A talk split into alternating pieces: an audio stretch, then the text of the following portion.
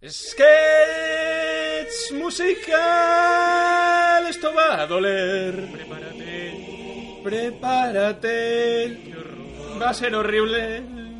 Sketch musical, no digas que no te avisé. Si te molesta, salta un minuto o dos, porque va a ser el horror. Dale like, suscríbete al podcast. Dale like, suscríbete al podcast. Dale like, suscríbete al podcast. Desde el día que nacieron los podcasts. Dale like, suscríbete al podcast. Y nos dio por empezar a grabar. Hay más que escuchar, donde otros solo ven una órbita y no dar señal. Muchos más los podcasts de los que se podrán descubrir. Y con Zule y con Dani, con Vero, con Juanga y también con Javi. Es el podcast sin fin que lo envuelve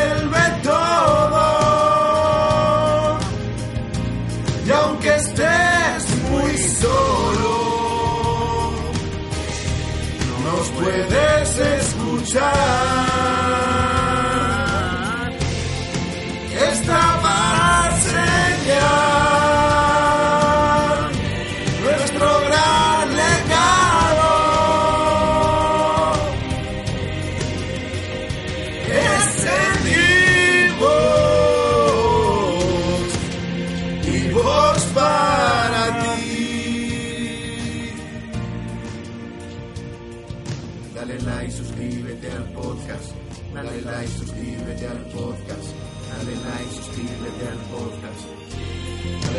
Señales aquí.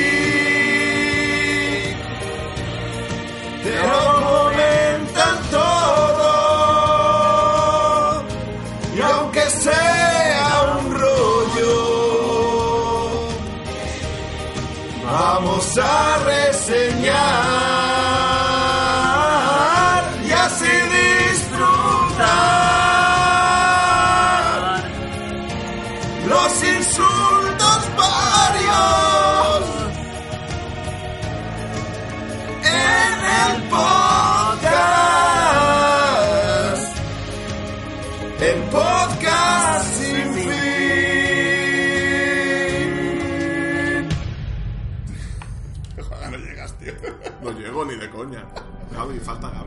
llegado el momento.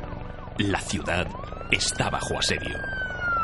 Solo un equipo será capaz de defenderla una vez más. Ellos son... Bat Señales. Eh, espera, espera, espera. ¿Bat Señales? ¿Qué clase de nombre para un equipo es ese? Si se llamaran Batman Incorporated o los Vengadores de los Grandes Lagos todavía. Y encima nunca hablan de Batman. ¿Pero qué coño es esto? Vale, vale, vale, ya lo digo.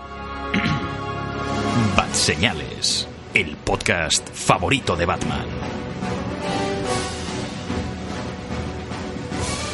Hola y muy buenas a todos, bienvenidos a Bast Señales, esto es el podcast favorito de Batman, nos hemos trasladado a la sabana africana para grabar este podcast y está todo lleno de bichos, estoy hasta los cojones. Pues ya está bien, ¿por qué me dijiste al safari? Será divertido, lo pasaremos bien, es una mierda todo. Bueno, bienvenidos al programa, estamos aquí los de siempre, eh, diría, no falta ninguno. Eh, Sul, bienvenido, ¿cómo estás? ¿Qué te han dicho la... qué te dicen los bichos en el árbol? Que están muy buenos, están muy ricos. También eh, vienes acompañado de Juanga, el, el, el, el- ¿Cómo se llama? El señor. El, el que no es un visir, que no es Jafar, que es un pájaro con alas. el, criado, el, mayor, el, mayordomo, el mayordomo con plumas. Mira, si empezamos así, me, me largo lejos de África, dimito y a vivir, ¿eh? También tenemos a Javi por aquí, que no sé qué te ha dado ahora por conspirar contra, contra nosotros para arrebatarnos el trono. Si el podcast tampoco es que sea para tanto. O sea, Sí, es lo que tiene ser vulgar e infame. Y en último lugar tenemos a mi pareja de hienas favorito. qué, qué majo. Eh, Dani, ¿cómo estás? Pues como el programa, viscoso pero sabroso. Joder, Qué original. Y en último lugar tenemos a Vero, bienvenida. Gracias, muy buenas noches. Exacto, y vamos a... Ya lo, iba a decir que os lo avisamos en el programa anterior, pero se nos fue la pinza y os dijimos el podcast de final de temporada que va a ser el que escucharéis la semana que viene, no es el que está el que estáis reproduciendo eh, hoy mismo, lo estamos grabando martes 23 de julio. Eh, vamos a hablar sobre el Rey León, la versión de 2019, y vamos a hablar sobre qué papel va mejor para, para calcar, si el papel vegetal, si el papel cebolla. Esto va a ser un, un debate muy intenso. Así que vamos a hablar sobre esta versión, dirigida por John Favreau eh, y protagonizada con un elenco de la hostia. Tenemos a, tenemos a Donald Glover, tenemos a Beyoncé, Seth Rogen, eh, repetimos con James Earl Jones, etcétera, etcétera. Luego concretaremos. Y vamos a ir directamente con spoilers por razones bastante obvias que si habéis visto la película seguro que lo entendéis y si habéis visto los trailers pero aún no habéis visto la película seguramente os lo podáis imaginar así que más que nada lo único que puedo dejar es que fluya la música y empezamos este especial sobre el Rey León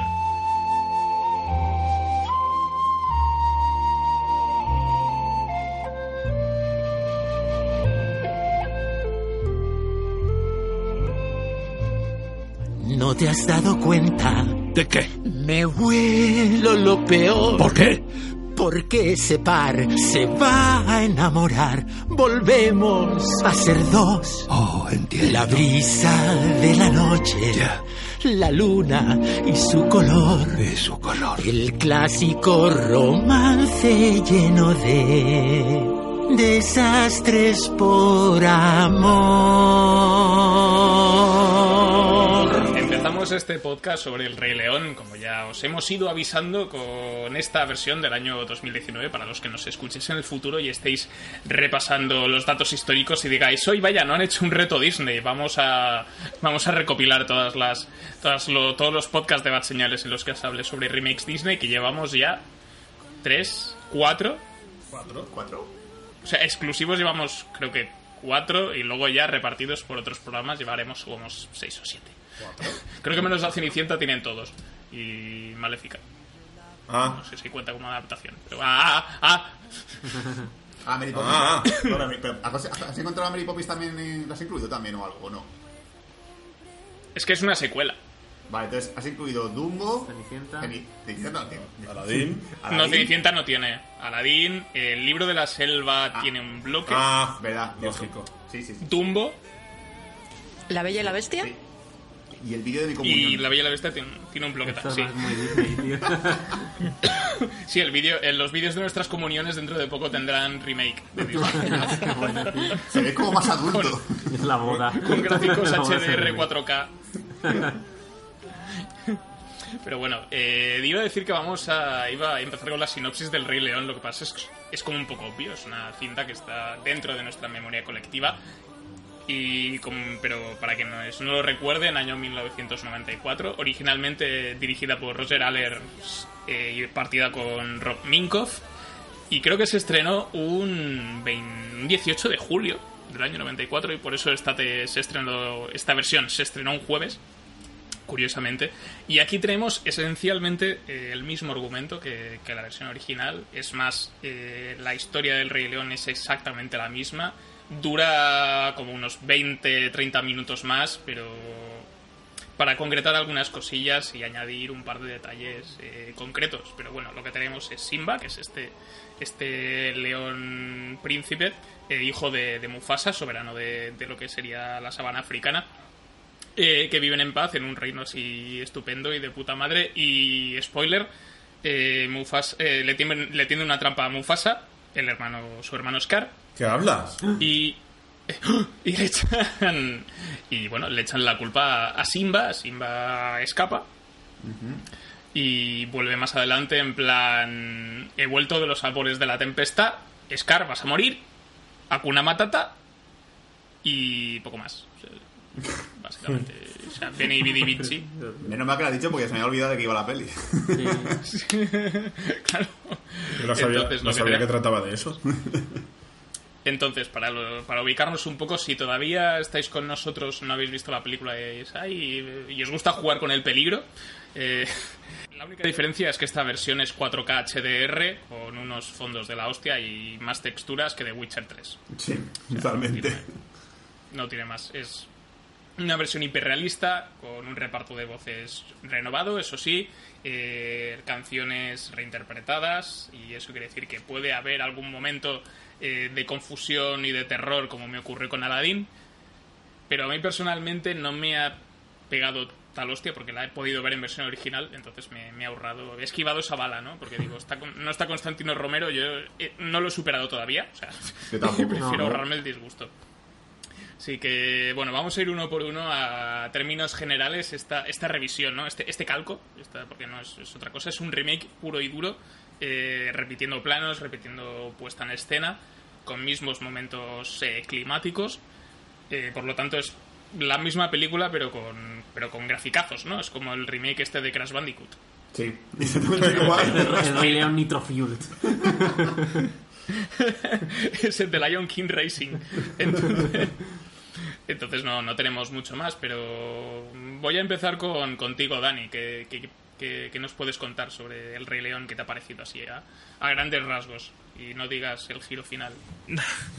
A ver, a grandes rasgos tengo que reconocer que yo creo que es una muy buena eh, imitación, por no decir copy, copy-paste, que han hecho. Yo cuando salimos del cine le dije a Azul estas palabras y sigo pensando que es una descripción bastante correcta, que es como si te hubieses ido al rincón del vago, hubieses cogido el trabajo, hubieses cambiado cuatro palabras para que la profesora no se diera cuenta y lo intentaras colar por debajo de la puerta.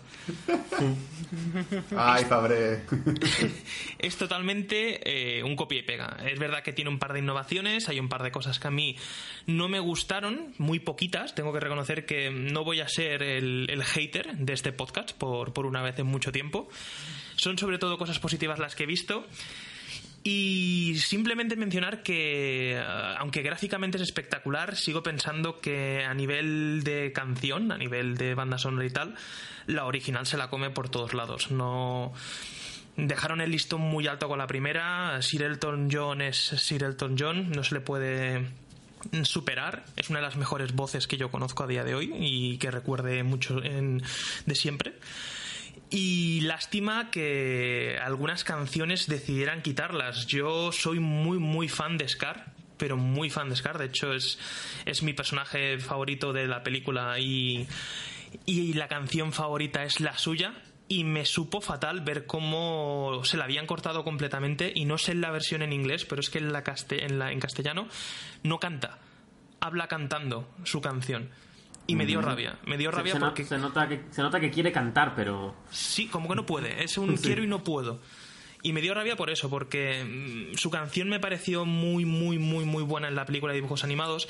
Y aunque es verdad que han intentado ser muy realistas, porque, por ejemplo, en la típica canción en la que está cantando Simba el Rey León, que es la canción seguramente más conocida, Yo quiero ser el Rey León, um, todos nos preguntábamos qué iba a pasar con ese desfile de animales en el, que se hacía una pirámide de animales y, y acababan en el top cuando había elefantes por en medio y avestruces y tal. Han, han sido muy realistas, no, no han querido jugársela mucho. Y yo creo que por- le pasaba algo por el estilo a la canción de Scar. Había un desfilo de llenas nazis, había un, un montón de erupciones volcánicas. Han querido evitarlo eso y me siento un poco decepcionado, pero a grandes rasgos, sin meterme demasiado en la película, creo que eh, es una muy muy buena adaptación y los niños de hoy en día que vean la película quedarán encantados como quedamos nosotros en su día. Lástima que no escucharan a Constantino Romero, los que no lo hayáis oído, lo siento por vosotros. Lo podéis hacer, está la película en cualquier sitio en internet. Y a las generaciones como la nuestra que disfrutaron de la primera, pues se pueden llevar una muy buena recompensa viendo esta película. Yo creo que os gustará, no decepciona, pero tiene esas cuatro o tres cositas que uno puede ser más tiquismiquis o quisquilloso. Pero sí, yo le daría muy buena nota a esta película. Bueno, eh, ¿qué piensa tu acompañante? Pero ¿tú estás de acuerdo con Dani o tienes alguna algo en a lo que quieras sacarle punta? En parte sí estoy de acuerdo. La verdad es que entre mi querido consorte y tú y Manol ya habéis hecho un buen resumen y ya habéis contado lo más destacado de la película. Yo es verdad que tengo un dilema porque no tengo muy claro si me ha gustado o no. Vamos a ver. eh, Visualmente es un espectáculo y, yo creo que todos la hemos disfrutado. Es decir, de hecho, estoy convencida de que ya solo en el apartado técnico mm, esta película recopilará unos cuantos premios. Pero claro, mm, ya depende de lo que quieras ver. Es, decir, eh, es un remake puro y duro, ya lo, ya lo habéis dicho. Es que es una fotocopia, me atrevería a decir fotograma, fotograma, de la película del- de, de 1994. Entonces, claro, el que busque algún tipo de novedad o, giro en el guion, pues eh, no se llevará ninguna sorpresa, eh, será más bien una decepción. Pero claro, si lo que buscamos es una versión eh, hiperrealista, como has dicho tú, de- del clásico, pues claro, esta película está genial. ¿Qué me ocurrió a mí? Pues que una vez eh, pasada la impresión de los primeros minutos, cuando ves ese hiperrealismo, esa calidad técnica, claro, luego al final no te queda nada nuevo que ver. Y yo diría que el hiperrealismo puede llegar a ser un arma de doble filo. Es decir, puede ser brillante, y de hecho aquí lo es, porque, insisto, la, calidad técnica es excelente. Pero claro, de tan realista que pretende ser, yo creo que en algunos momentos ha restado incluso emotividad y, expresividad a los personajes. Sobre todo si lo comparamos con el clásico de dibujos animados. Claro, eh, la maravilla del dibujo animado es que permite que un animal tenga expresiones. Y en algunos momentos de esta película, la versión de 2019, pues a mí me ha faltado. De hecho, eh, la escena, yo creo, más dramática de la película, que es la muerte de Mufasa, es que el dramatismo lo aporta más la banda sonora, que es espectacular. Bueno, no tiene ningún mérito, obviamente, más que la propia expresividad de los personajes, porque no la hay. Estás viendo a leones que mueven la boca. Lo máximo Sí, que hacen. to- Entonces, totalmente claro, de acuerdo. No hay, Sí, no, hay, sí. no hay expresividad y claro, ahí la emoción se pierde. Lo que estás viendo es un documental con animales hablando.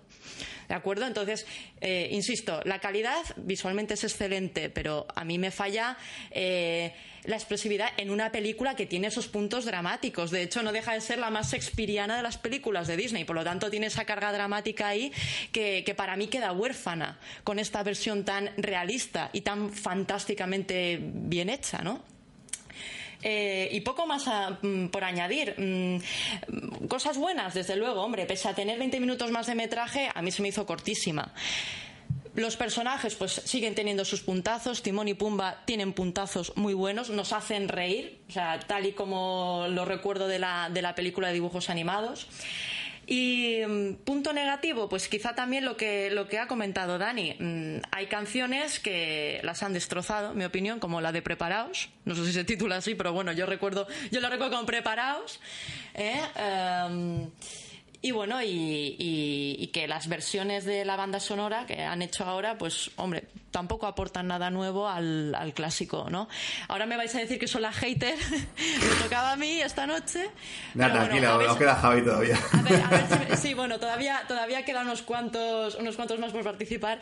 Eh, pero bueno, mm, a ver, insisto, es una muy buena película, es una muy buena adaptación. El que la vaya a ver se lo va a pasar muy bien. Porque vale la pena. Es que ya solo por, por el espectáculo que ofrece es que vale la pena la entrada, desde luego. Ahora, mm, yo quiero advertir de, de estos puntos que a mí me han parecido eh, flacos. Pues no sé. Bueno, voy a pasar a Juanga porque me apetece mucho escuchar tu opinión. Quiero saber si crees que es el gran showman de las pelis calcadas de Disney o No. le falta algo para ti. o- A ver, para mí coincido con todos los que han hablado hasta ahora. Sí que es una película que llama muchísimo la atención. Sorprende por toda la estética que crean, por todo el, CGI, porque en realidad no hay más que eso, pero es que es impresionante todo. Y, pero sí que, bueno, de hecho, cada vez que, que alguien me ha preguntado es si la he visto, a ver qué me parece, cada vez que la recuerdo creo que me está gustando hasta más incluso. Pero hay un puntito que no me llega a convencer del todo que es eh, que es un calco. Entonces eh, no es algo que estropee la película pero sí me faltó un poco de sorpresa. La sorpresa que hay que como ha dicho Vero es que hay algunos giritos que como guiñitos a la película del 94, sobre todo por parte de Timón y Pumba, que, que para mí es el punto de comedia perfecto que, tiene la película. Y poco más que decir, coincido plenamente con Dani, mi canción favorita de, del Rey León siempre ha sido Preparaos y aparece por decir algo. Y no sé, poco más, o sea, es que hay poco más que decir. Es- si has visto la película del 94 vas a volverla a ver, pero flipando el doble. Y si no la has visto es una película que vas a disfrutar como un niño pequeño, tenga la edad que tenga. Yo, a medida que vayamos hablando, creo que va a quedar cada vez más evidente que el mayor problema que tenemos es que la estamos comparando con la del 94. Y la del Sí. 94 es que es, es un 10. Eh, Son dibujos animados, lo que, lo que estábamos diciendo, con dibujos animados puedes hacer expresiones, puedes darle emotividad. La banda sonora, aunque es muy buena esta también, la primera, eh, por el mismo ejemplo que ha puesto Vero, la muerte de, Mufasa. Cuando muere Mufasa, yo me acuerdo los violines cómo desgarraban la- la, la, la pantalla, cómo estabas metiéndote ahí dentro, cómo tú sufrías también. Y aquí me ha faltado esa potencia, esa intensidad que le intentan dar más con la voz que, con, que, instrumentalmente. Aquí ha brillado un poco por su ausencia. Había momentos que incluso creía que estaba incluso un poco baja la música. Y eso, sobre todo, mm, comparar y comparar y comparar. Está el tema de la canción de, Scar. Está que, aunque tengan muy puntos buenos, puntos muy cómicos, muy, muy, muy graciosos, Timón y Pumba, yo recuerdo otros que he echado de menos o o mm, algunos esto, esto ha sido un poco innovador digamos que ha sido un poco la guinda de de la película, porque ha tenido esos momentos divertidos, cómicos, diferentes a la de dibujos animados, que aún así nos han hecho reír, porque son cómicos, son divertidos. Pero el problema es ese, cuanto más comparas, yo me pasa al revés que Juanga, yo salí encantadísimo de la película, pero a medida que más voy comparando, más me gusta la primera. No es que esta deje de gustarme, pero cuanto más comparo, más digo, hostias, tú la primera es muy diferente, cosa que me pasó completamente al revés con Aladdin. Cuanto más comparo Aladdin con la nueva, Aladdin sigue siendo mi película favorita de, de Disney, pero creo que la adaptación en live action es muy muy buena y me gusta mucho, cada vez me gusta más. En esta me pasa completamente lo contrario, que a medida que más lo comparo me sigue gustando más la de dibujos animados y creo que es que es evidente para todos los que la hayamos visto. Yo coincido con- en todo contigo, menos en una cosa que me pasó, que es que yo en esta, en la muerte de Mufasa, he llorado más que con la de Disney. Supongo que por la edad que la vi y todo eso. Pero con esta, no sé, me tocó la patata. No sé, estarías con la regla, pero bueno, puede ser. Puede, Puede, ser. puede ser. No, lo que. El, el- yo creo Me sangraba el pito. el pro- Exacto. Yo creo que el problema que hay con, con la peli, más que. O sea, que, que cuesta valorarla, sobre todo para nosotros que hemos crecido con, con, con la película, bueno, con Disney en general. eh, y con el VHS cascado y todo este rollo, es que, claro, al ser ultra fiel a la original, salvo dos cosillas, eh, en los momentos emotivos, que no son pocos, eh, no sé si me estoy emocionando por la peli o porque me estoy acordando de la anterior. Sí, Mm. Claro, efectivamente. entonces o se, o se te juntan las dos, o a lo mejor se te juntan las dos cosas. Entonces no sé si es porque me vienen flashbacks de Vietnam y con aspas de helicóptero, que es el ventilador que estáis escuchando de fondo, porque hace mucho calor. Y, y entonces yo, he te- yo he sentido momentos, o sea, momentos clave de la historia. La muerte de, de Mufasa me, me parece emocionante. Y el clímax, la pelea final contra Scar, me parece potente, porque además el fuego ahí, la iluminación de, de las ascuas y del humo de fondo, yo creo que a nivel hiperrealista eh, me parece una pasada. Pero claro, no sé si es que creo que es porque es que el Rey León del 94 ya estaba bien escrita y ya estaba bien hecha. Y el guion ya funcionaba de por sí y claro, lo único que, que consigues en esta versión es enfatizar por según qué cosas, porque creo que la música, aunque hay, algunas, hay algunos compases cambiados y se han revisado algunas cosas, funciona igual de bien que la otra y el elenco de voces, yo que la he podido ver en versión original, me parece una pasada. Y creo que sobre todo Donald Glover me, me ha parecido muy guay como, como Simba en su versión adulta. O sea, ya me parece muy buen cantante y aquí lo demuestra como una vez tras otra. Y escuchar a James L. Jones como sustituto de Constantino Romero, porque no lo tenemos, también es una pasada. Y Chiwetel sí que pasa en la versión original que eh, Be Prepared, que es como se llama la versión, la de Preparaos, no está, está, está, está recitada un poco también, pero creo que Chiwetel tiene una presencia vocal muy potente que para mí hasta cierto punto lo compensa, pero claro, no tengo llamas verdes de fondo, que es lo que yo quería. yo quiero fuego. ¡Fire! Eso es lo que... Y llenas Exacto, nazis, no te olvides de las Seaports. llenas nazis. Sí. verdad. Eh, es- eh, eso es un detalle que me, ha- que me he acordado que las hienas me parece que me parecen muy guays porque como son más expresivas que los leones me transmiten más y me pasa lo mismo con Timón y Pumba Mm. Uf, Sí. eh, el Totalmente. Timón era, era, yo creo que era de los más expresivos que hay. Aparte, es que el hiperrealismo del que hablaba Vero, yo veía que eh, Timón tenía tics. Los tics que tienen estos animales de rascarse la barriga, ponerse de pie, la, la manita se le movía. Era tan real, es que mm, era eso, era ver, era como ver a un animal hablar. Era, era, era precioso, me ha gustado muchísimo. Me, me ha parecido eso, que es jugar muy bien con, con las tecnologías y además, hoy en día, ¿quién ve en- dibujos animados? A los niños no les puedes poner dibujos animados, no les gustan. A los niños los que les gusta es, es eso, el ordenador, el fornite, el hiperrealismo. Ah, coña. Y, y me parece eso, me parece que una muy buena manera de haber enganchado a, a esta nueva generación es haberle dado este, este, esta realidad virtual tan, tan real que daba, pues, daba la sensación de que te tenías que meter. Otro, tengo dos pequeñas quejas que voy a meter ya, porque si no veo que vais a meter mucha mierda y prefiero meterla yo ahora. Mi primer, eh, la primera disgusto, la primera sensación negativa que me llevé fue ver que Scar era blanco. Eso fue lo primero que, me, que, que- que no me gustó. Un Scar blanco no me pareció bastante feo porque... No sé. Sí, no, pero a ver, si, si querías hacerlo diferente, eh, que- yo qué sé, hazlo albino. Existen los leones albinos. Si quieres jugar con el hiperrealismo y Scar era diferente porque era más oscuro y tal, si quieres darle realismo, pues hazlo de un color diferente. Pero es que era prácticamente igual al resto y eso no me gustó. Y eh, voy a seguir con este tema porque cuantas más películas veo este año, más presente lo veo. Seguimos con el empoderamiento de la mujer. Eh, las leonas tienen un, po- un poco de papel más protagonista, protagonista que en la película de Disney. Y la líder es una hiena hembra. Y lo que también me sacaba un poco de. que decían las llenas, es decir, es en femenino, es todas las llenas. Eso estoy de acuerdo, por fin se le habla bien. Porque si dices los llenas, suena bastante, raro, sí. Les llenes. Bueno, el original también la, la, la llena hembra era la que más dirigía un poco a Sí, los la demás, Disney ¿eh? también. Sí, el era, original. era la líder. De hecho, era la líder. Eso me gustó, ¿ves? Pero es eso, volvemos con el empoderamiento. En las mujeres tienen que estar presentes, las mujeres tienen. que me parece perfecto. Si todo es. Todo, en serio, chicas, white power y todo lo que tú quieras. Joder, Pero- tío. Será que el power. White girl power tiene que ser. Muy bien.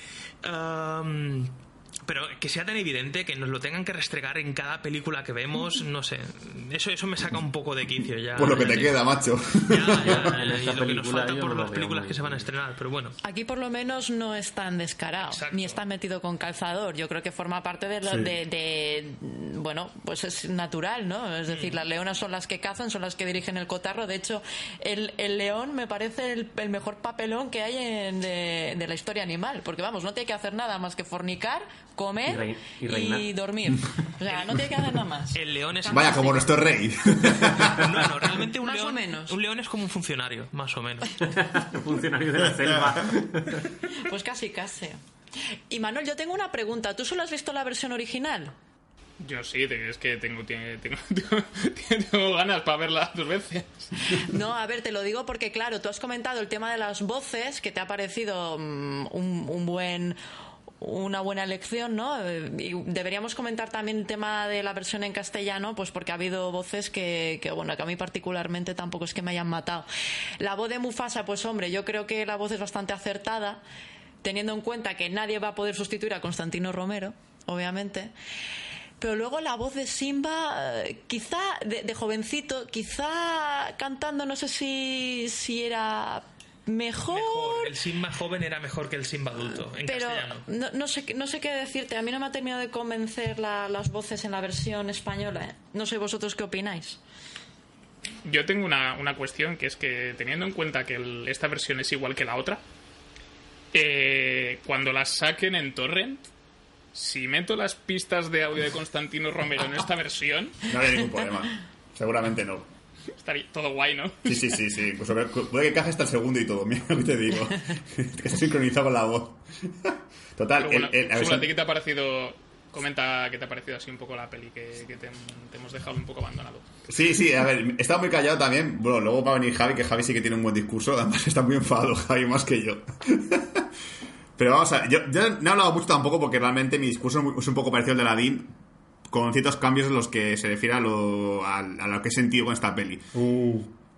A ver, yo, yo cuando entré para ver Rey León estaba asustado por una cosa, ¿vale? Y asustado en el sentido de que de, de decir, hostia, y si de repente me gusta esta peli y todo mi discurso a hater de hacia Aladdin se cambia porque dices, ah, este te ha gustado que es igual que el, que la, el original y Aladdin no te gustó. Pero mm, me entré en el cine diciendo, venga, va. Es John Favreau, me gustó mucho su versión del libro de la selva, me tiene que gustar esta peli. eh, Además, es el, Rey León, me tiene que gustar porque es el Rey León. La historia es brutal, es una historia fantástica, me, encantará. Eh, la peli, super hiperrealismo, yo, guau, qué guay, esto mola un montón, super realista, parece animales de verdad y tal. Va pasando el tiempo, va pasando el tiempo, y digo, hostia, me estoy empezando a aburrir de lo previsible que es todo porque ya lo he visto. Y, empieza a pasar más tiempo y tal. Luego llega Timón y Pumba, me remonto otra vez la peli y yo estoy en el, asiento que me vuelvo de nuevo a, a incorporar en plan, guau, esto empieza a remontar, viene Timón y Pumba, eh, coñas nuevas y tal, nuevos gags. Pero luego otra vez me vuelvo a dar el bajón de decir, hostia, es que otra vez es lo mismo, es que no, no, no hay ningún cambio en nada. Entonces yo, yo, yo ya lo voy a decir otra vez, que lo mismo que dije en Aladdin, yo no soy el público objetivo, o sea, yo si pudiese, no vería ninguna más. Creo que vería Mulan y ya está, porque Mulan es, el- es la única que me apetece mucho ver porque parece muy diferente al original, pero yo no soy el público objetivo y le estaba pensando por qué no soy el público objetivo, y es porque yo soy una persona que nunca ha abandonado Disney. Es decir, yo ahora mismo tengo 29 años y tengo en mi estantería en Blu-ray, pues eh, Aladdin, tengo eh, Rey León, tengo eh, libro, bueno, de Sabana no, Sabana no tengo. tengo Hércules. Entonces, son películas que yo a lo largo de mi vida he, ido- he visto varias veces. Yo entiendo que hay gente que a lo mejor Rey León lo vio en su infancia, ha pasado 20 años, 25 años, la ha vuelto a ver en el cine y dice, guau, tío, el Rey León otra vez, hace mucho que no la veía, hace 20 años y tal. Pero es que yo, por ejemplo, lo miré el otro día en mi, en mi, en mi diario de películas y la última vez que vi el Rey León fue en 2011. Han pasado 8 años, es, es un buen periodo de tiempo, pero tampoco ha pasado demasiado. No es una película que diga, guau, la vi cuando tenía 5 años y la he vuelto a ver ahora. Entonces yo sé que hay gente que a lo mejor sé que no es vuestro caso porque tanto aquí tanto Juan como Vero y Dani también son igual de frikis de Disney y Javi también. Entonces no es vuestro caso, pero sé que mucha gente va al cine, la ve de hace 20 años que no ve la peli y flipa un montón porque guau, he vuelto a sentir lo mismo que sentí cuando era pequeño, pero yo no, yo no porque yo toda mi vida tengo Disney siempre cerca, tengo el Rey León en Blu-ray, la puedo coger y verla en cualquier momento. Entonces, mm, me sigue sin hacer falta ese tipo de remakes. o sea, yo eh, sé que hay gente que, que a lo mejor escucha este podcast y dice, joder, tío, siempre con el mismo puto discurso, cállate ya. Si puedo, os lo prometo, voy a intentar no venir a más podcasts de live action de Disney. No, ¿vale? eso tampoco. A Mulan vendré. A Mulan lo prometo que vendré porque Mulan me apetece mucho. Pero Y la Sirenita. Pero la sirenita, como el trailer sea exactamente la misma película, yo, si puedo, no la veré.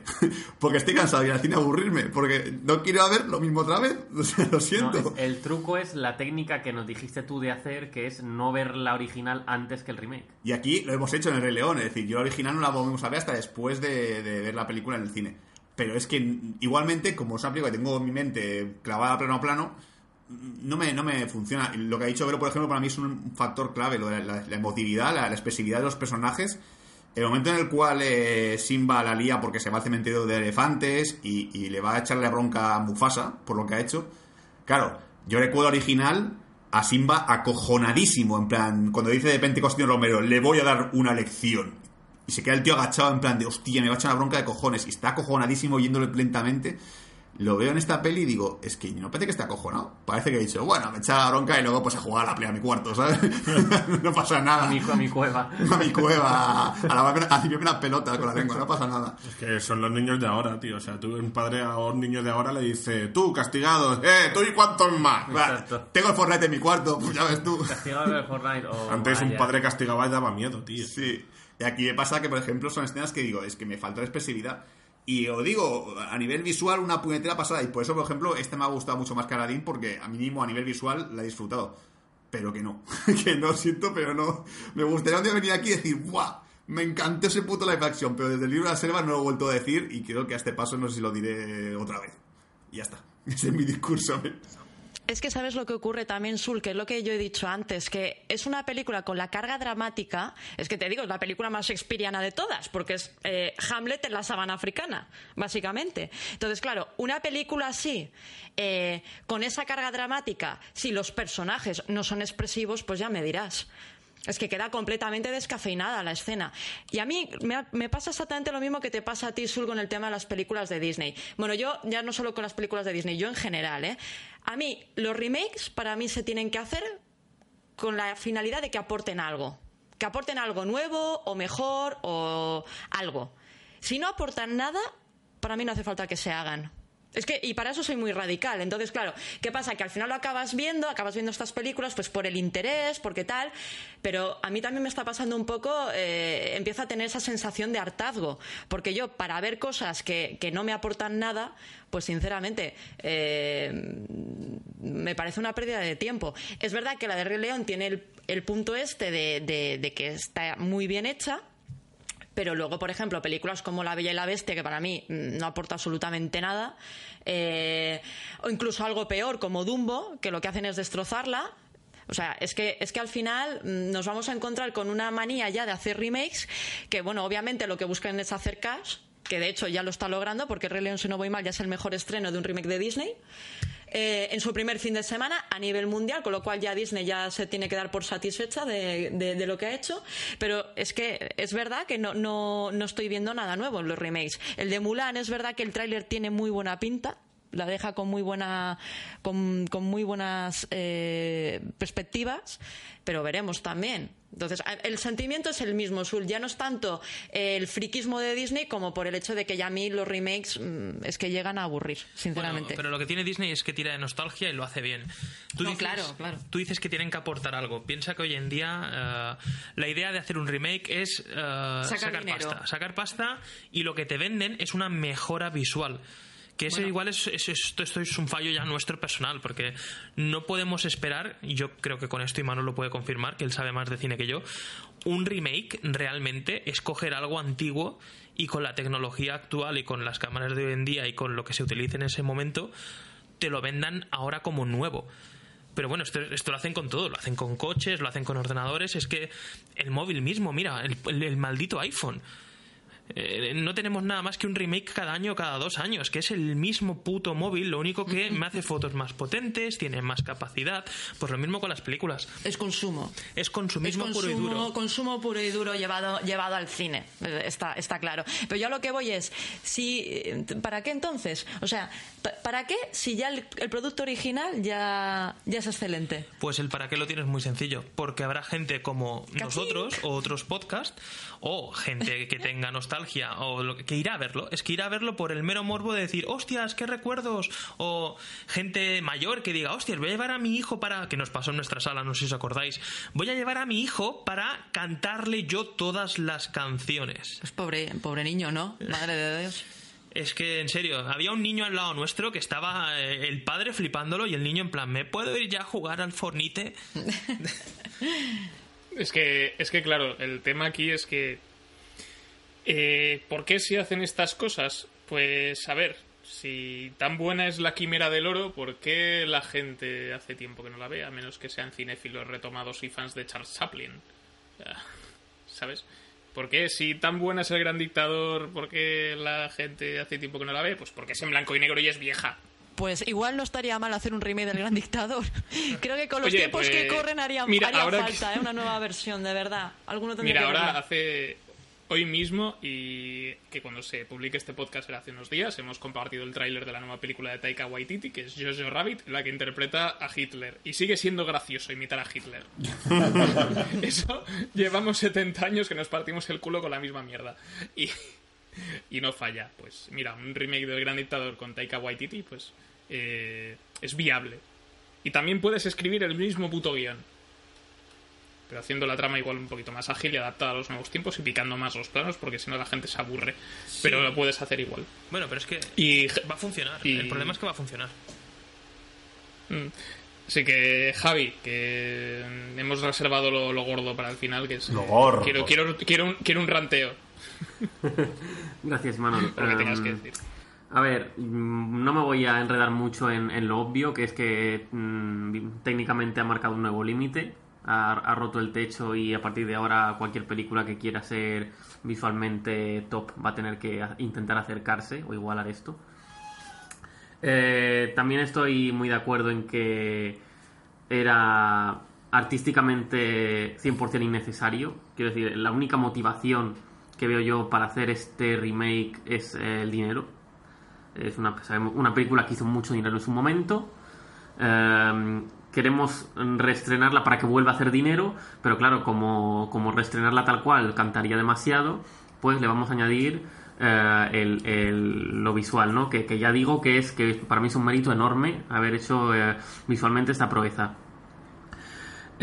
También me gustaría decir que el público masivo, yo, yo creo que el público masivo que va al cine hoy en día, y es una de las cosas que hace que, que, que según qué tipo de películas alcancen números uno o llegan a las cifras que llegan, es que em, para ellos el cine es como un plan más a lo mejor en temas familiares para llevar al hijo un verano a un sitio donde no haga calor y, y tener al niño ocupado o tener la tarde ocupada por un precio más o menos módico, depende del cine y depende del sitio.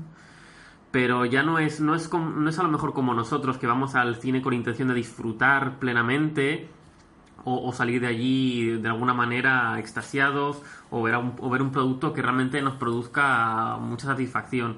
Hay gente que va al cine como diciendo, ¿qué hacemos hoy? ¿Vamos a la playa? Sí, y después pues podemos ir al cine. Vale, muy bien, así yo nos llevamos al niño o vamos a ver una película y tal, y luego pues se van a casa y, y yo he visto gente que ni siquiera ha comentado la película en el camino de regreso.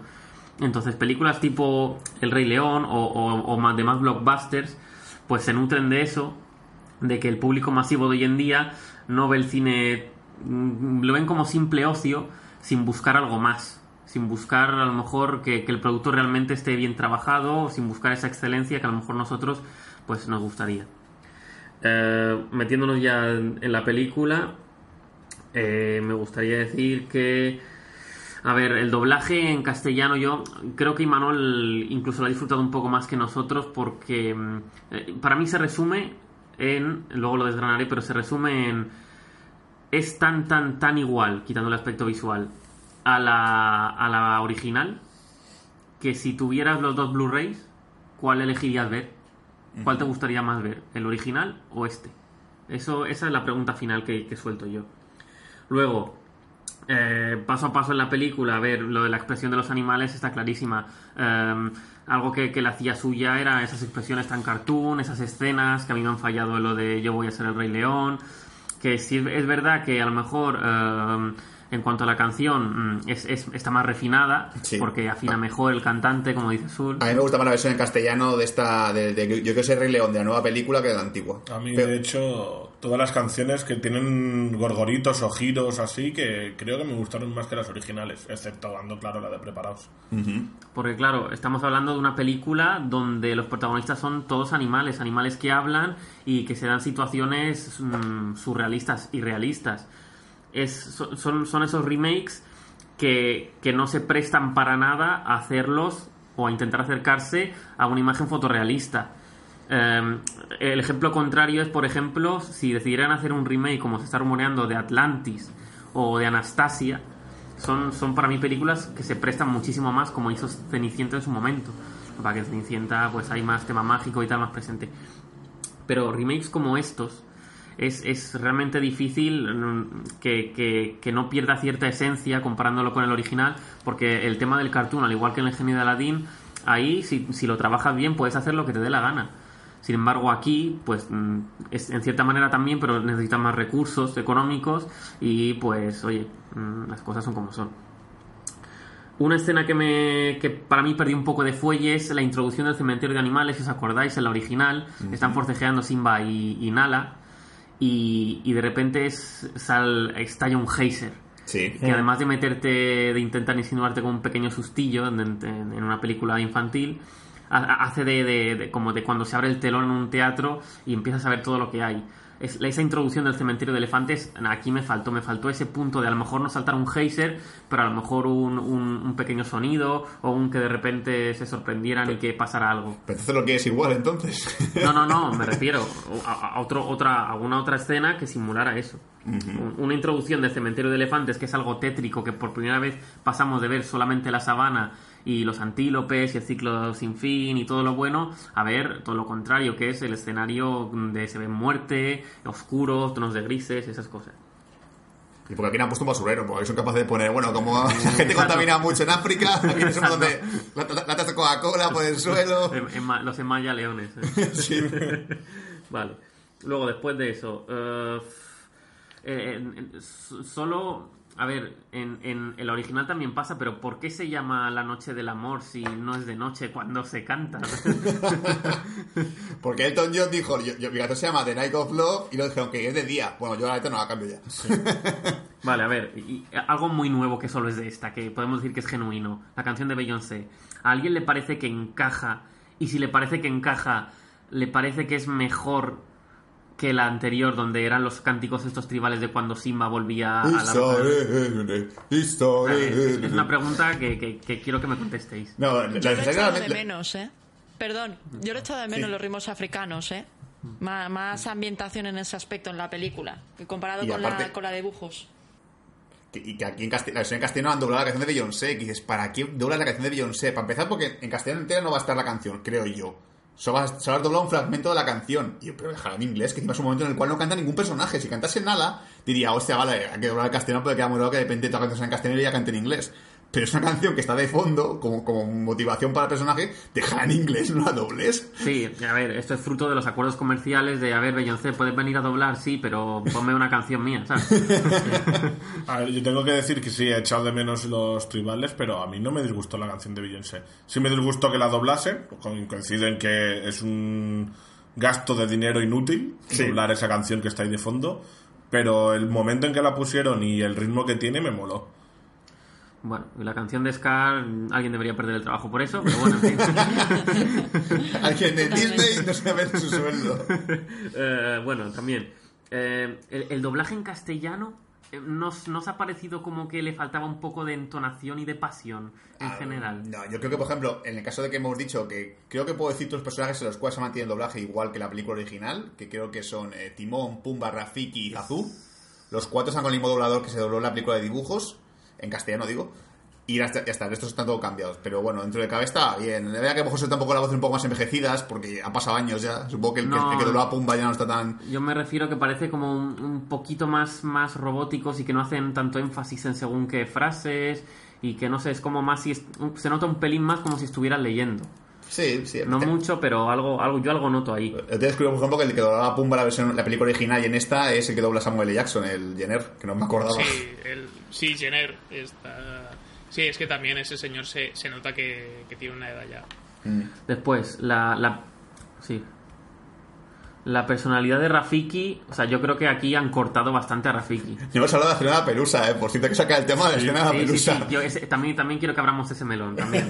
Pero me parece que, que Rafiki aquí le, se lo han, le han cortado bastante porque era uno de los personajes más carismáticos de la otra película y mira que no aparecía tampoco mucho. Y no ha hecho karate, joder, yo pienso que hiciese karate. Pero, pero, pero los pocos momentos en que aparecía sabías que era importante esa escena, porque estaba Rafiki y iba a revelar algo, iba a decir algo que era importante y tenía mucho peso. Y aquí me parece que, que tiene un poco carisma, se ha dedicado un poco más a cantar sus cositas y, y un poco menos a... no sé. Hasta man, la cara pa- me, me- me ha parecido, me ha parecido un poco menos Es- es de- importante. es de lo poco que estoy de acuerdo contigo, de lo que has dicho hasta ahora, Javi. Eh, lo del mm, un Rafiki que, que se lo han comido, que ha perdido protagonismo, que parte de ello tiene la culpa la expresividad que estaba haciendo mención Vero hace poco. Uh, lo demás no coincido mucho porque creo que es que sigue comiéndose a nivel uh, de canciones la película de Disney a este. Es que por mucho que cante Beyoncé en la, la original, por mucho que canten en estas los dobladores, que sí que coincido que parece que van con un poco más de desgana que en la de Disney. uh, sigue comiéndose, creo yo, la primera. La de dibujos animados me parece que sigue siendo espectacular. Sí, sí, sí, La de- estamos de acuerdo, pues. Ah, vale, como habéis dicho que era mejor esta, digo, a ver si, si soy yo el que está un poco sordo de No, nariz. no, la, la- la de Beyoncé me parece a mí que, que, que no, que no casa para nada en, en la escena. Si Javi no va a decir nada positivo. Ahora, tengo una lista de cosas negativas, no va a decir nada. No, no, he he empezado por todo lo bueno que tiene. Ah, vale, vale. Ah, vale, que esto era bueno. No, no, quiero decir, lo, lo bueno lo dicho al principio, lo, lo de, lo de la animación y tal. Lo bueno era que se llama El Rey León. No, a ver, eh, tengo que decir que la película me ha- de los remakes que he visto es el que más me ha gustado, eso que vaya por delante. Oh, oh, vale, vale. Sí, sí, sí. Pues Qué bien bien. disimula. Eh, a ver, eh, el dramatismo, me, sobre todo, cuando empieza la, la primera escena del, del ciclo, el ciclo sin fin, ahí yo ya se me, pus- se me pusieron los pelos del punta y estaba sentado al lado de Zul y Zul lo pudo comprobar. Sí, sí, porque me tocó la pierna después. Sí. Entonces, pero claro, en la banda sonora, excepto en, en tema de Beyoncé o en, o en según qué, qué partes que, que han metido algo original, es también por no decirte la misma pista que, que la- que las originales, que me parece que los momentos donde la película brilla más es en los momentos en que más se parece a, a la, a la- en que más han hecho calco de la antigua. Quiero decir, me parece que lo bueno que tiene esta película es herencia directa y bebe de la, de la anterior. Excepto, por supuesto, insisto una vez más, en lo visual. Eh, en general, es eso. Mm, es una película que me ha gustado, visualmente increíble. No sé si vamos a ver este año algo que se le, que se le acerque. Pero claro, es que es, es, es el Rey León, pero mm, de otra manera y que pierde fuelle en ciertos aspectos un poquito. Entonces, mm, ¿en, en qué gana esta con respecto a la, a la original? Mm, En que es de otro estilo visual. Estilo visual, bueno, sí, autográfico, sí. Sí, entonces, mm, sí, en el, en el resto de apartados, si la comparamos, yo diría que sale ganando la, la antigua. Entonces, como ya he dicho, pues como para mí este tipo de remakes eh, artísticamente son totalmente innecesarios, pues ahí lo tenemos. Pues que es mía, voy a decir más porque mira, estaba Javi hablando, estaba investigando un poquito por internet, porque yo me imaginaba lo, lo que ocurriría. ¿Vale? Eh, ha sido el trailer de Mulan, la, la siguiente película que va a salir del remake de Disney, aparte de Maléfica 2, que eso no le importa a nadie. a, menos a, mí, a menos a mí no me importa. No he visto ni la 1. Tampoco. Eh, y estaba viendo, y claro, yo el trailer de Mulan lo he enseñado a gente, lo he visto, a mí me gusta porque lo he dicho, se parece, es bastante diferente al original. Pero si te fijas en YouTube, es la que tiene más dislikes de todas, de, de, de los trailers de Disney, porque tiene como 62.000 dislikes, 6,2, se- no, 6,2 dislikes. eh, sigue ganando los likes en, en el Hostia, tema del vídeo. Trabajo concienzudo, ¿eh? Pero tiene muchos, muchos puntos negativos, ¿por qué? Porque la gente no, no quiere ver algo que sea diferente. Es decir, había un comentario que me ha hecho mucha gracia en el, en el vídeo de Mulan que ponía. Eh, hace una película exactamente igual. La, la gente se queja, va, es lo mismo. Hace una película totalmente diferente, va, no es lo mismo. ¿Sabes? Claro, es que es, eh, es ahí donde va el remake. Si, si lo haces completamente igual, va a haber mucha gente que diga que es un calco, ¿para qué lo hacéis? Y si es completamente y si, si tiene toques distintos, pues te pueden decir, pues para esto haber hecho una película que no fuera un remake, que Sí. haberle hecho una historia original. Y con Mulan yo, yo estoy segurísimo, y aquí viene mi apuesta ya que hago en este podcast para la temporada que viene, que supongo que saldrá la temporada que viene más señales. Mulan no se va a comer una mierda. o sea, Ojalá te equivoques porque realmente creo que es la que más se acerca a la historia original, porque claro, ya sabemos que Disney adapta, por no decir otra palabra, las historias que, que utiliza. Sí, pero ya directamente que la gente... Hay gente que no lo sabe todavía, pero es así. O sea, no va a tener a Musu, no va a estar en la película y no va a tener canciones. Va a ser una película historia de Mulan, es decir, una, una chica que se, se vuelve guerrera y todo el tema. Es decir, no va, más que, no va a haber más que eso. Ah, pues una chica. Y encima, con el tema de que es una película que claramente, y, esta- y, esto, y esto sí lo digo como algo positivo, eh, es el empoderamiento de la mujer, porque realmente Mulan siempre ha sido un personaje que realmente eh, intenta luchar contra, contra un mundo de hombres, que es, a mí me bola, eh, lo digo totalmente sin sarcasmo ni lo digo totalmente de buen rollo. Aparte el boicot que va a haber típico de machitos de "Uah, una película de una mujer, no sé qué protagonista, quítala, no quiero verla, y ya por un boca Bueno, pero esos Yo son... con, yo con Mulan ya voy un poco hater por el hecho de que han quitado mucho. a por ver, eso. A mí también me molesta, la verdad que me molesta. Pues, ya es una película que yo sé que, que no se va a comer tanto como los demás. Es decir, no- a lo mejor como es una mierda es exagerado, pero que se coma un poquito lo que se comió Dumbo, que Dumbo también se comió un poquito los mocos, puede ser, puede ser. Eh, y pasa que, claro, aquí Mulan, por ejemplo, tampoco tiene un nombre. ¿El director quién es el de Mulan? Manuel, ¿es que es también famoso o conocido? Pues te lo to... Ojalá. Oye, Jackie Chan dirige también Ya. el director, así que podría sí. hacerlo si quisiera. Eh, Nicky Caro, que dicen, oye, Nicky, te vamos a bajar el precio porque estás un poco... Claro. Eh, eh, esta señora ha hecho... Creo que es el primer blockbuster que hace. Eh, lo más reciente que hizo fue hace un par de años la peli de La Casa de la Esperanza con Jessica Chastain, un zoo y unos nazis Vale. y hizo una película Ah, que salió sí. hace poco. Es un poco como el ca- es un poco como el caso de Patty Jenkins al hacer Wonder Woman, que es como una tía que ha hecho así pelis pequeñas y de repente le dan un blockbuster y puede que le salga bien, puede que no. Seguramente será lo que yo más disfrute, creo, creo. Y mucha gente va a decir, ¡bah! Para esto no hacer la película. Sí, no, a ver, es que es eso, pero a ver, vol- volviendo a la, a la película, vamos a hablar de, de, la, de la mota de polvo. A ver. ¿Qué, qué, qué- qué tal? La, la- la- a ver, eh, es que hasta, cierto punto creo que creo que toda la sala entera tenía un como un desconcierto de decir, ¿esa escena qué coño es? Porque de repente sale la pelusa volando, se, se la come una jirafa que está, que está un árbol, sale una caca, la caca se la lleva un escarabajo, el escarabajo rompe la caca y se la coge una hormiga. Y yo estaba tío pensando, esa escena no sale al original, eso seguro, y a qué viene a cuento, para qué viene. Luego veo Graphic y digo, ah, vale, que ha sustituido lo de la, lo de la, lo de la mota de polvo, la original. Con una pelusa. Ahora es más realista, entre comillas. A ver, haters, que sois unos haters, que os quejáis por todo.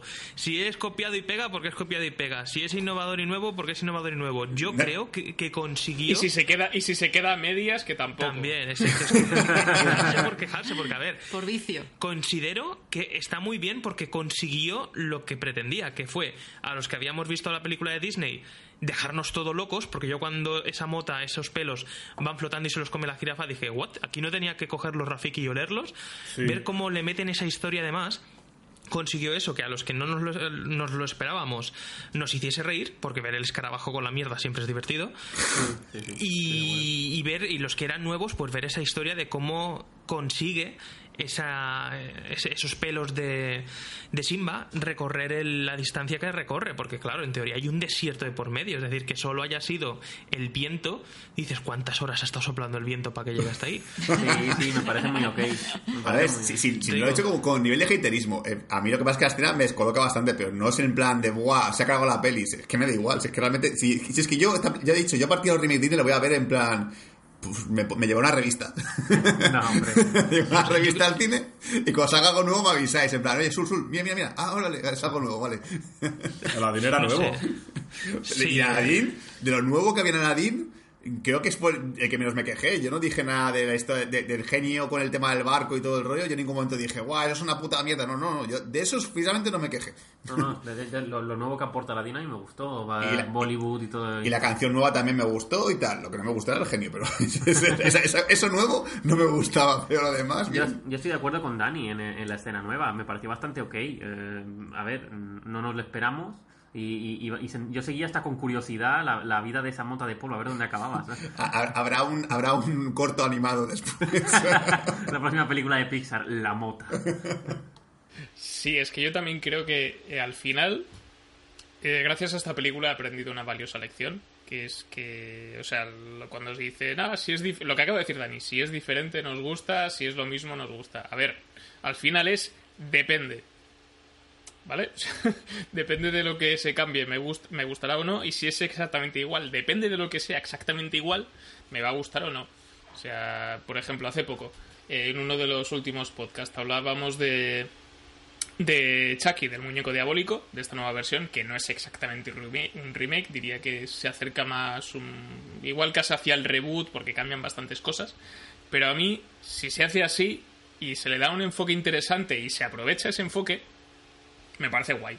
Me parece de puta madre. O sea, si al final, si yo qué sé, si en el Rey León, si en esta versión lo hablaba con, con Sur cuando salí del cine, eh, me parece. O sea, si haces animales hiperrealistas, en este caso, los sobre todo el tema de los felinos, porque creo que las hienas y Timón y Pumba funcionan muy bien en, en- a nivel hiperrealista. Eh, pero los felinos a nivel expresivo están más limitados. Entonces, yo creo que las escenas que más me gustaban eran los momentos musicales en los que no cantaban, ¿no? Como la Es la noche del amor y la y la primera de todas de- del ciclo sin fin, porque no hay animales cantando, suena una canción, tienes toda la secuencia y los animales haciendo cosas de animales. Y entonces si hubiesen hecho una versión del Rey León muda con canciones o sin canciones o con una voz en off en plan y entonces mi padre me dijo que hiciera no sé qué ¿sabes? que en plan National Geographic no lo hubiese ido a ver nadie pero me hubiese gustado más ¿Te imaginas? Ahora vemos como el, el tío del, del, del joven príncipe intenta rebelarse contra el rey. Un momento, se está, se está oscureciendo. Eh. Se está oscureciendo, está apareciendo un león en el cielo. sí como si fuera como si fuera una, una audiodescripción para ciegos ¿no? en ese momento Scar le dijo a no sé cómo se llama la madre de Simba eh, Sarabi. que, Sarabi. que tendría que se comerían las sobras. Las hienas se alimentaron, las leonas tuvieron que esperar su turno. Pues, todo esto narrado por Morgan Freeman Hombre, y ya está. Sí, a ver, realmente eh, el, el discurso de Mano lo compro, es decir, es, eh, se puede hacer cambios, pero depende de qué cambios, es decir, cosas que sí que no. Evidentemente siempre va un gusto personal imp- implícito, no puedo decir, ah, esto sí, esto no, como me gustaría a mí, porque es una gilipollez, hay que hacer algo que le guste en general al público. Y te voy a poner un ejemplo, eh, que es el que yo, la película que más me gusta del remake de Disney, como os digo, es el libro de la selva. El libro de la selva, vale, el, el remake que a mí me gusta porque es bastante diferente a la película original. Compro el momento en el cual eh, Sir Khan coge al, al padre de Mowgli y lo lanza contra, por un precipicio. Me encanta, digo, hostia, qué, qué bestialidad. no compro el, el mono gigante. Es decir, me parecía una- compro que los monos trabajen para el tigre. Bueno, a mí se me da igual, pero que el mono sea gigante, por ejemplo, me pareció una gilipollas. Dije, ¿para qué, para qué hacer un mono gigante de, de no sé cuánto, 80 metros? Eso no es una normalidad. Que crece a medida que cambia el plano. Sí. A. A mí eso no me, no me gustó. Dije, haz un cambio aquí, pero no hagas un cambio tan drástico como esa gilipollez, porque no, no pega, es una tontería. es- es- Pues eso, yo creo que es un poco el punto medio de decir cosas que pueden modificar, porque a lo mejor la película original flaquean un poco. Es verdad que Rey León casi nada flaquea, no hay nada que pueda decir esto, quítamelo. Pero algo así, yo haría remakes de películas Disney que, por ejemplo, son un poco irregulares. Que digas, esto, por ejemplo, lo puedes quitar, esto es un poco chorra. Pero bueno, hay películas, por ejemplo, de Disney que nunca va a haber remakes porque no hay huevos. Es decir, Como la dama y el vagabundo. la Dama Vagabundo, bueno, ese a lo mejor lo hacen, pero con Blancanieves no hay cojones, porque Blancanieves es, es una película que realmente hoy en día ya se ve muy machista. Esto no hay huevos, la tienes que hacer sí o sí diferente. Bueno, puedes hacer Blancanieves en la época actual, en el 2019. Blancanieves 2019. Lo único que puedo hacer con Blancanieves es que el momento en el cual llega a la casa de los anitos diga, a mí me vengas con mierdas, venga todo el mundo a limpiar aquí, ¿eh? Exacto. No, y a la mina tú te vas a la mina, pero este se queda aquí limpiando los platos conmigo. Y vosotros a ducharos, guarros. A ver, el mudo, que no se vaya a la mina, que si le pasa algo nadie se entera. A limpiar. A Sí, barrer ya, venga. en el- en el- ahora que habéis mencionado La Dama y el Vagabundo, el remake que vamos a tener de La Dama y el Vagabundo, porque ya están trabajando en ello, eh, Joder. es con perros de verdad. Bueno, sí, mira, de hecho, pues, sale César Millán, ¿no? Entonces, ojalá, tío. Yo quiero que salga el castor, por favor, que no se carguen al castor. No sé, yo, yo quiero que hagan ya el, el remake de Atlantis, tío. Tengo hasta, a- hasta el casting pensado, Sí, macho. señor, Tom Holland. Yo quiero, o sea, o sea, Tom ¿sabes Holland lo es que el que molaría un montón? Un rem- molaría un montón un remake del Planeta del Tesoro, pero que no fuera en el espacio, sino que fuera con, yo que sé, en el siglo XVII y con teleñecos. Exacto, eso te iba a decir. Eso sí que molaría. eso sí. Lo compro. Pero ahora, que has dicho Tom Holland, que se rumorea Tom Holland para hacer de Atlantis, en serio, no me gusta tanto el actor. Me gusta Tom Holland bastante, más que el actor que voy a decir, pero me pega más un Eddie Redmayne. Sí, sí, bueno.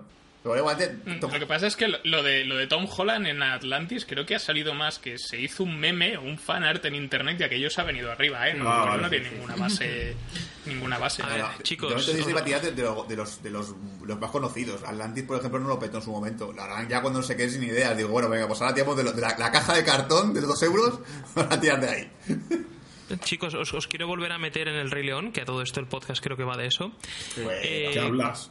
Comentando lo que para mí es el mejor gag de la película, que es en la canción de Akuna Matata. Sí. Cuando Pumba va y suelta ¿Podemos parar de cantar la canción? Has engordado 200 kilos desde que empezamos a cantarla. No, mi- Eso, si, si la peli fuera todo el rato eso, Ojalá. Ojalá. Sí. Lo compro. Sería la De hostia. hecho, mi, mi gag favorito viene, nada, segundos antes de- del que acaba de decir Dani. Que encima me pasó que el día antes fuimos a ver la película un viernes y el jueves me hablé con una compañera de trabajo que estuvimos mirando y, y en la canción esta de que cantan Timón y Pumba de Hakuna Matata cuando cantan así triste que Pumba dice y nunca podía y le tapaban la boca no sé qué ¿qué debía decir allí? estuve todo el día comiéndome la cabeza y de repente en esta te sueltan ese puto gag yo me meé vivo o sea, de- el momento de ¿qué pasa? ¿no me vas a callar? No, da igual, déjalo Pero el, el original sabes lo que iba a decir, ¿no? O sea, me pedía me pedía eso, vale, es que me quedado la duda de si no sabías o no. no, no, sí Y además, aquí como anécdota que está investigando un poquillo, eh, los actores que doblan a Timon y Pumba, que uno no conoce ni Cristo, yo sí, de Parks and Recreation, que es un tío que, que grita muy fuerte, y el otro que es Seth Rogen, Seth Rogen, aparecer cuando en la sala de doblaje improvisaron un montón de diálogos, pero luego al final no dejaron meter casi ninguno. Pero ellos en, en general hubo un momento en el que se pusieron a improvisar un poco, a hacer el gilipollas, pero dijeron, oye, vamos a ver, que este es el remake, ¿eh? Aquí no se cambia nada. Cuando hagan Timon y Pumba 3, digo, la, la, la de Rey León 3, ahí ya espero que os hagan los huevos. A ver, es que no habéis leído, no habéis leído el guion. ¿Qué le- guion? Si a mí me dieron el VHS del Rey León. Pues eso es el guion. Eso, joder. Es que es- la escena. ¡Qué guion si voy todo colocado! Sí, me falta la escena en la cual eh, dicen a John Favre, bueno, John, John vas a dirigir el remake del Rey León, ¿vale? Muy bien, se va a llenar de informáticos, gente que trabaja en efectos digitales. Bueno, ¿veis esto que tengo en la mano? Es el DVD del Rey León, haced lo mismo, adiós. Y se va por la puerta con su bolsa de dólares, hasta luego. Pero, señor Fabro, yo soy el guionista. Despedido. a la calle. Pues tú también con el ordenador. Sí, es el, yo creo que tienen con- conservaban los storyboards originales de, de la peli y es como los escanearon todos y ale a calcar. Es un calcador. Por favor, Iván, al final de este podcast pon el diálogo de calcador. Te lo pido. No sé qué más cosas. eh. Estaba pensando también en el tema. Voy a irme otra vez de Rey León y voy a ir a la Sirenita otra vez. Eh, que cambie, o sea, que la Sirenita sea afroamericana me la suda. Pero si el único cambio de todo el remake es que ella es afroamericana, me voy a cabrear. Yo tengo muy... Cambiadlo todo y pone, poned a Terry Cruz como su padre. O a Idris Elba. O a cualquier... o los que queráis. O cambiad cosas. O que Úrsula sea delgada. No sé. Tengo mucha curiosidad, pero mucha curiosidad para saber cómo va a ser Sebastián, porque un cangrejo realista es muy asqueroso. O sea, Y cu- cuidado porque se está, está circulando el rumor de que están hablando con con Javier Bardem para hacer de Tritón. Como eso sea verdad, me, me pego un Bueno, tiro ya. ¿eh? Sí, yo también lo, lo he visto por internet. He visto ese rumor. me- A ver, a mí que no me jodan la vida, que, que, que Sebastián sea, sea cubano, eso es lo primero. Eso es básico. Sí, sí. Si, Sí. si me lo tocan, me cargo a alguien. Y que la sirenita, eh, yo que sé, que al final de la peli diga, pues mira, ni príncipe ni príncipa, eh, me declaro reina independiente de este pueblo. Yo Bueno. eso también. en la película original, aparte de que también tenía su momento machista, porque a todo el mundo de este podcast, por favor, si estáis aburridos ahora al terminar este podcast, poned una canción de Úrsula y escuchad atentamente la letra, ¿vale? Sí. Es lo más machista que te puedes echar a la cara. Básicamente le dice en resumen a, a Ariel. A los hombres que hables no les va a gustar, mejor cállate la puta boca porque a las mujeres arriba cuando más hablan más la cagan, ¿vale? O sea, que no- tu voz no hace falta que la conserves, me la puedes dar. Exacto, es un poco así la canción. Pero Van a, hacer, van a hacerlo rap. A los hombres que hables no les vas a gustar, así que arrodíllate y empieza a... ¿No me vas a parar? ¿Cómo? ¿Qué, qué niños delante? Y luego también que la sirenita, lo que- cuando la revisé en su momento, me fascinó el momento en el cual Ariel se encapricha de él porque le sale de, de esto. Dice, la ve en un barco y dice, me gusta ese tío, me lo voy a quedar. Y el tío ni la conoce ni nada. Y ella va a él a full. O sea, hasta, hasta cierto punto ya hay empoderamiento porque no es el, que- el que la conquista, sino es ella el que dice, yo ese tío me lo, me lo follo. No, pero eso también a lo mejor... No sé si es empoderamiento o acoso sexual. Exacto. O, o- o que una mujer lo tiene que dejar todo por el hombre que le gusta también. A ver, pero el momento es ella la que se obsesiona con él, porque él luego ya la rescata, pero ella ya, antes de rescatarle, ya decía, este, este tiene polvo. Sí. Pero bueno, ya está, no tengo más. Yo, yo lo digo, eh, veremos si me veis más en estos podcasts Disney. Seguramente sí, porque ya por, por el, po- por el podcast lo voy a estar, pero yo personalmente si pudiese no saltaría. Como aquí en Infinity Oscura. Hiciste bien aquel día. Sí, no sé si queréis eh, rescatar alguna cosilla más. Yo quería mencionar también que a nivel musical he estado escuchando alguna el, disco en inglés. Porque es eso, ¿no? no me ha chirriado como Aladdin al ver la versión original, porque como no había escuchado nunca las canciones en, inglés, estaba más distraído eh, viendo la tra- escuchando la traducción de la letra con respecto al original, porque cambian bastantes frases a nivel de adaptación y demás y me han o sea esa parte he conseguido evitarla también. Y ya os digo hay ya un par de versiones salvo el Be Prepared que, que a algunos no les gustará pero hay otras revisiones de, de las canciones que me han parecido bastante bastante potentes. O sea, y el y el dormido está el león también en inglés también es muy gracioso. Y me ha gustado mucho la cantidad de bichitos nuevos que han puesto y hay un gag que no sé por qué, que se aprovecha mucho la inexpresividad de los leones, que es cuando hay un momento en el que Simba se queda mirando, congelado, que el plano dura como un par de segundos, que está como que me estás contando. bueno, te- casi toda América tiene esa cara de, ¿eh?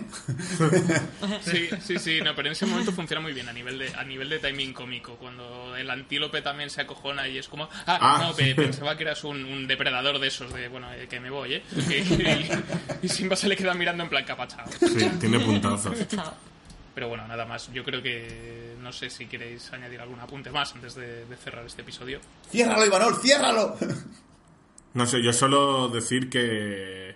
No sé si lo recuerdo más flojillo, pero Simba en esta versión es muy hijo puta con Scar, ¿no? No, Al no, la, principio. la original es igual. dice- En la original me acuerdo que le dice algo, pero no recuerdo tan en bestia. la original le dice, ¿sabes Scar? Yo voy a ser rey. es como hijo de Pero puta. es que en la original le dice lo que le dice aquí, le dice de... ¿Pero te imaginas que algún día te voy a dar órdenes yo a ti? Eso, eso no lo dice, eso es nuevo. ahí yo me dije, hostia, qué cabrón. ¿Sabes que cobra más que, Te si sabes que cobra más que tú? Yo.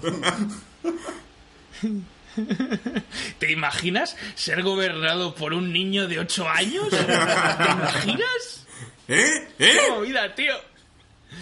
Bueno, pues yo creo que ya podemos ir cerrando este, este podcast sobre el Rey León, esta versión del año 2019 que tanto nos ha conmovido porque ya nos había conmovido hace 25 años, así que realmente no tiene mérito. Enhorabuena, John Favreau, eres el maestro calcador. Tenemos el premio a... Ya nos contarás cuál es tu, tu método. Así que nada, eh, se acabó este podcast de esta semana. Esperemos que os lo hayáis pasado bien, que lo hayáis disfrutado y si y nos gustaría saber vuestra opinión en el cajón de comentarios de iVoox o a través de las redes sociales si os ha gustado la película o no os ha gustado la película o algo que nos hayamos soltado que queráis destacar y también sobre todo que sois de que se parezcan mucho o de que se parezcan poco. Vamos a elegir bandos en esto, el tema de los remakes. Y para la semana que viene, esta vez sí, vamos a cerrar la temporada, la quinta temporada con lo mejor y lo peor del año de la, de la primera mitad de 2019. Eh, la fecha límite de estreno es el 30 de junio, si no me equivoco. Así que mientras tanto, hasta la próxima semana vosotros podéis ir haciendo pues vuestras vuestras quinielas. Nosotros diremos nuestras cinco mejores, nuestras cinco peores y haremos un poco de anticipo de lo que queda del año. Así que esto ha sido todo en Bad Señales. Nos vemos la semana que viene. Hasta pronto. Adiós. Ahoy. Es el pito sin Vive y deja vivir. Hakuna Matata. Vive y sé feliz. Ningún problema debe hacerte sufrir. Lo más fácil Es saber decir. Hakuna Matata. Así que tú dibujas esto, ¿no? Lo entinto y lo coloreo. Sé que está a mi lado, lo dibuja, pero los personajes los creamos entre los dos. Siguiente. ¿Qué significa que lo entintas? Bueno, significa que Holden hace los dibujos a lápiz y me los da a mí para que los pase a tinta. Siguiente. Así que básicamente tú calcas. Verás, no es solo calcar, ¿vale? Le añado profundidad y sombras para darle más definición. Solo entonces el dibujo toma forma realmente. No, no, no, no, no, no. Tú repasas con una pluma lo que él dibuja, ¿no es cierto? Eso es calcar. No exactamente. Siguiente. Oye, tío, deja que te pregunte algo. Si alguien hace un dibujo y entonces tú dibujas exactamente lo mismo, justo encima y sin salirte del original, ¿cómo le llamas a eso? No sé, tío. ¿Calcar? ¿Lo ves? ¿Quieres que te firme el cómic o no? Eh... No te pongas chulo con él solo porque tienes un problema con tu papel en esta vida. Tengo muy claro lo que hago. Pues entonces dilo. Eres un calcador. ¿Qué quieres que ponga aquí? No quiero que me lo dediques tú. Quiero que lo firme el que dibuja a Bladman y Chronic. Tú solo eres un calcador. Cuando era muy pequeñín. Cuando era muy pequeño. ¿Cómo te sientes? Es una historia emotiva. Notó que su aliento no le olía muy bien. Los demás deseaban alejarse de él. Hay un alma sensible en mi gruesa piel. ¡No tener un amigo fiel! Yo siempre te he apoyado y eso me ofende. ¡Qué gran dolor! Sí, tenía pesadumbre. Hasta quise cambiar de nombre. ¿Y llamarte como Pepe?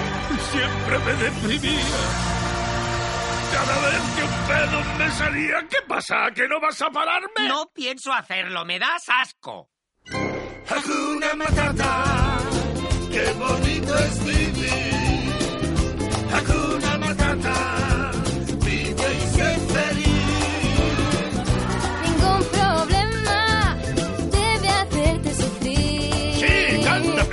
Lo más fácil es saber decir. Hakuna Matata.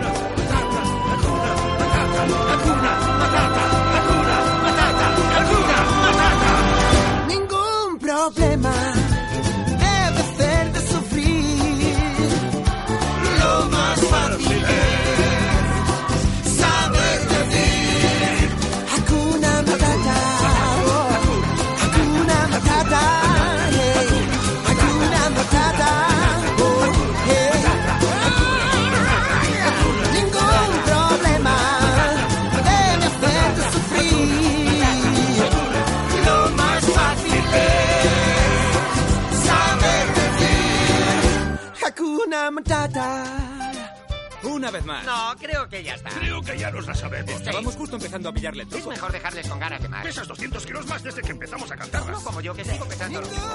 Le dices que pare. Pero si tú insististe en cantarla.